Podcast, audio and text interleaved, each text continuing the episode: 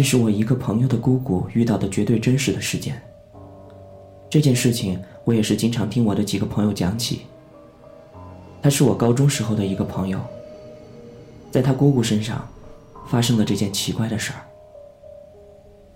大概是两三年前，我朋友的姑姑有一天晚上值夜班回家，当时已经很晚了，大概十一二点左右，还下着毛毛雨。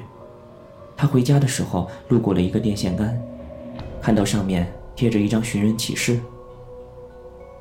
他为什么会确定那是一张寻人启事呢？那是因为那张寻人启事上面的前排四个大字非常的明显。他出于好奇，就靠近看了一会儿。也不是特别的近，大概三四步左右的距离。那张寻人启事看起来已经很旧了，下半部分。已经破损了一些字迹，同时剩下的字迹也变得模糊不清。就大概看到了上面隐约写着“于二零一二年二月六日离家走失”等等之类的。照片上的人是一个样子很怪异的女人，长头发，穿了一件黑色的西服，样子看起来很瘦。就在他刚要离去的时候。他忽然注意到照片上的女人好像对他笑了一下。只有那么一瞬间，但感觉非常的清楚。他愣住了，于是凑向前，想更近距离的看一看。这一次，他离那张寻人启事很近，几乎是面对面的看。他看着照片上的女人，有一种毛骨悚然的感觉，因为那个女人的样子很瘦，模样也奇形怪状。这个时候，照片上的女人居然真的对他露出了一个笑容。他看得很清楚，原本照片中死气沉沉的女人，居然对着他笑了。照片上的人像居然会对人笑，这可把他给吓坏了。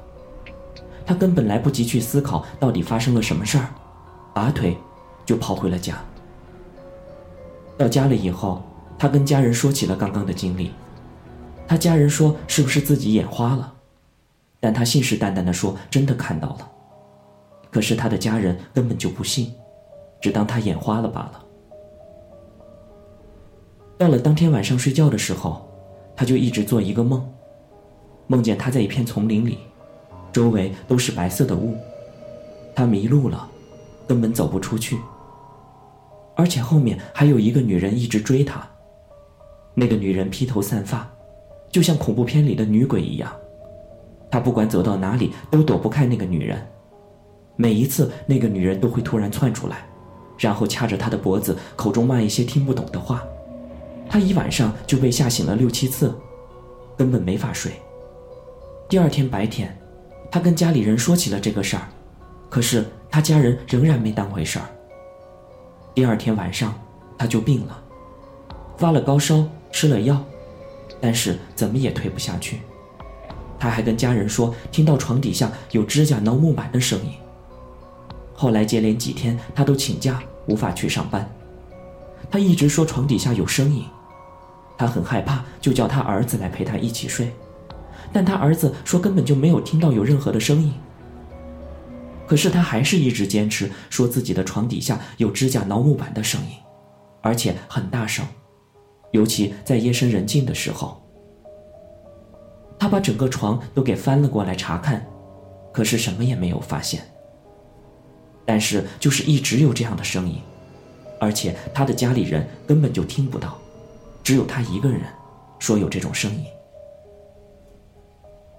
之后，他又想起了几天前看到的那张寻人启事，于是他家人就去了他之前说的那个地点，但是根本就没有发现有什么寻人启事。可是他一直坚称那天晚上他真的看到了。后来几天，他的状况越来越差，大白天一个人在家里都会突然大叫起来，说看到有一个长头发的女人在家里晃来晃去的飘。在晚上睡觉的时候，他会突然坐起来哈哈大笑，把他上初中的儿子都给吓到了，他儿子从此就不敢跟他在一个房间睡。后来，他经常一个人自言自语地说一些胡话，或者突然跑起来乱丢东西，说有人追他，有人跟着他之类的。他家里人带他去看精神科医生，检查之后，医生说他神经衰弱，而除此之外没有别的什么明显的问题，就给他开了药，让他回去服用。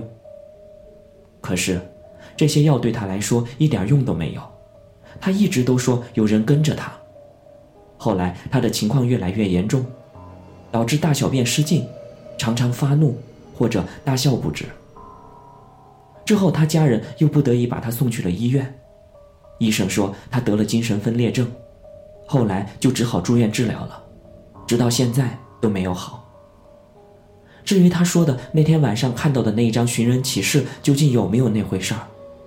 是他犯病臆想出来的，还是真的确有其事儿？现在都不得而知了。